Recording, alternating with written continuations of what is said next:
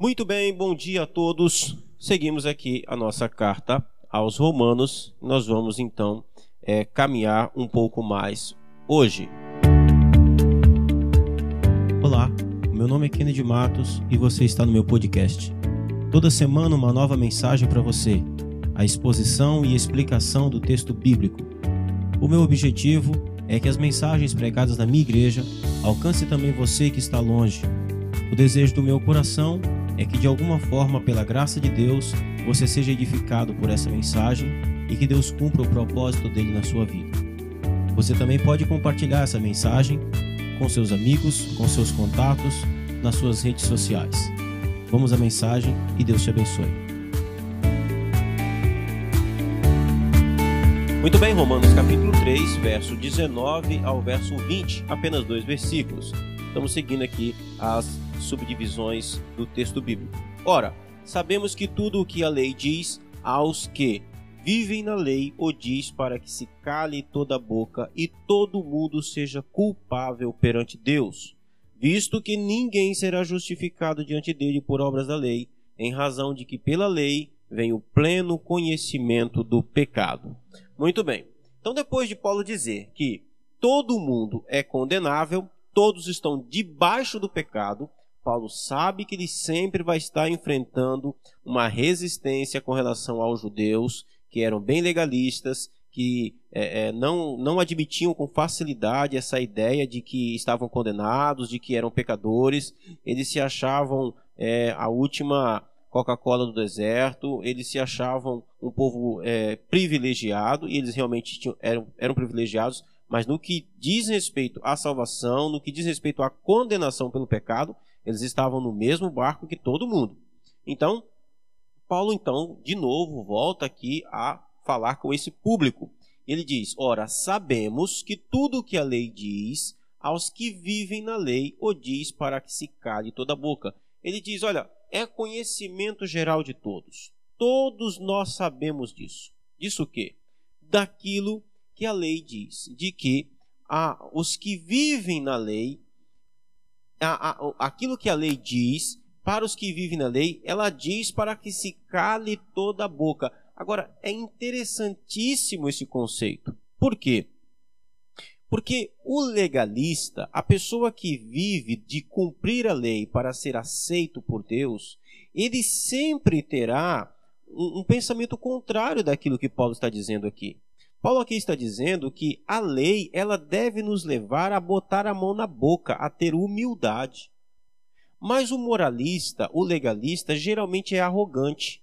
Olhe para os fariseus, olhe para os escribas, olhe para, para as batalhas que eles travavam com Jesus. Eles sempre estavam pautando-se no cumprimento da lei, eles sempre estavam usando a lei como uma espécie de é, é, é, medalha de honra ao mérito. Então, assim, a, a, a ideia que se tem da lei, geralmente, o legalista, ele usa a lei como um, um, uma medalha de honra. Ele diz: Eu cumpro a lei, eu faço as coisas direito, eu faço as coisas certas, eu sou melhor do que os outros, porque afinal de contas eu sou um cumpridor da lei de Deus voltando um pouco para o meu público, para o público adventista, a arrogância sobe a cabeça quando nós dizemos só nós vamos ser salvos, só nós guardamos o sábado. Nós temos o sábado, e o sábado é o dia do Senhor, e é o dia do Senhor mesmo, não existe outro dia na Bíblia, mas isso, isso, isso não deve fazer com que nós sejamos arrogantes. Isso deve fazer o contrário. Isso deve fazer com que nós coloquemos a mão na boca. E colocar a mão na boca é ter uma atitude de humildade. Por quê? Por que uma atitude de humildade? Porque o que a lei faz? Esse é o ponto de Paulo aqui. Qual é o objetivo da lei? Qual é o propósito da lei? Em primeiro lugar, o propósito da lei é nos humilhar. A lei nunca tem o propósito de exaltar o homem. A lei exalta Cristo. A lei exalta quem Deus é. A lei revela o caráter santo de Deus. Mas em nós, ela não revela nosso caráter santo. Ela, ela aponta o nosso pecado. Ela aponta a nossa insuficiência. Ela aponta o nosso erro. Ela aponta a nossa desobediência. A lei em nós jamais apontará a santidade. Ela aponta em nós o pecado. A lei revela a santidade apenas em Deus. Ela é o caráter santo de Deus. Ela representa o santo caráter de Deus. Mas para nós, Paulo diz, sabemos que tudo o que a lei diz, aos que vivem na lei, o diz para que se cale toda a boca. Lei aqui seja a lei moral, seja os dez, seja a, o Antigo Testamento, não importa. Todas as vezes que nós vamos à lei de Deus, seja como a lei moral, seja como a revelação do Antigo Testamento, nós devemos ter uma atitude de botar a mão na boca, de humildade, de insuficiência. Ele diz: e todo mundo seja culpável perante Deus. Todo mundo é culpado diante de Deus mediante aquilo que a lei revela. A lei revela: não mate. A lei diz: não terás outros deuses. E quando nós olhamos para nós, quando ela ilumina sobre nós, ela revela a nossa idolatria. Esse é o ponto. Aí ele vai dizer no verso 20: visto, ou seja, a lei é assim para que ninguém, visto que, ou seja, ninguém será justificado diante dele por obras da lei. Ou seja, ninguém será considerado justo, merecedor de nada diante de Deus. Ninguém será salvo porque por causa das obras da lei. Ninguém será justificado diante de Deus por obras da lei. Por que não? Ele explica em razão de que pela lei vem o pleno conhecimento do pecado.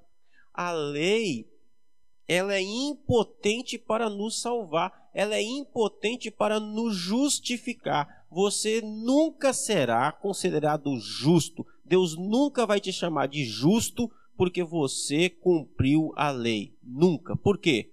Porque você vive transgredindo a lei, você vive quebrando a lei, eu vivo quebrando e transgredindo a lei. Então, sempre a lei, ao invés de nos revelar que somos justos, ela vai revelar o contrário. Ela vai revelar o pecado em nós. Não apenas o pecado, mas o pleno conhecimento do pecado.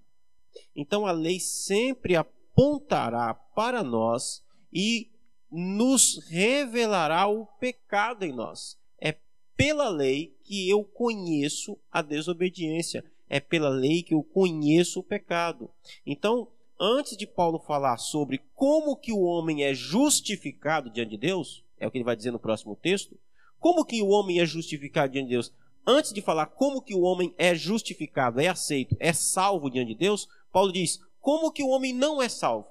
Como que o homem não será justificado? Ele vai dizer: o homem não será justificado pelas obras da lei.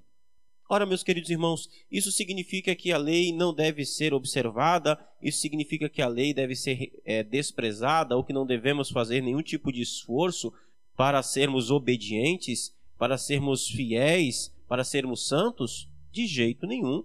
Porque se nós pensarmos assim, nós vamos cair naquilo que o apóstolo Paulo vai dizer lá no capítulo 6 e a gente vai chegar lá ainda. Né? Não, nós não podemos pensar assim.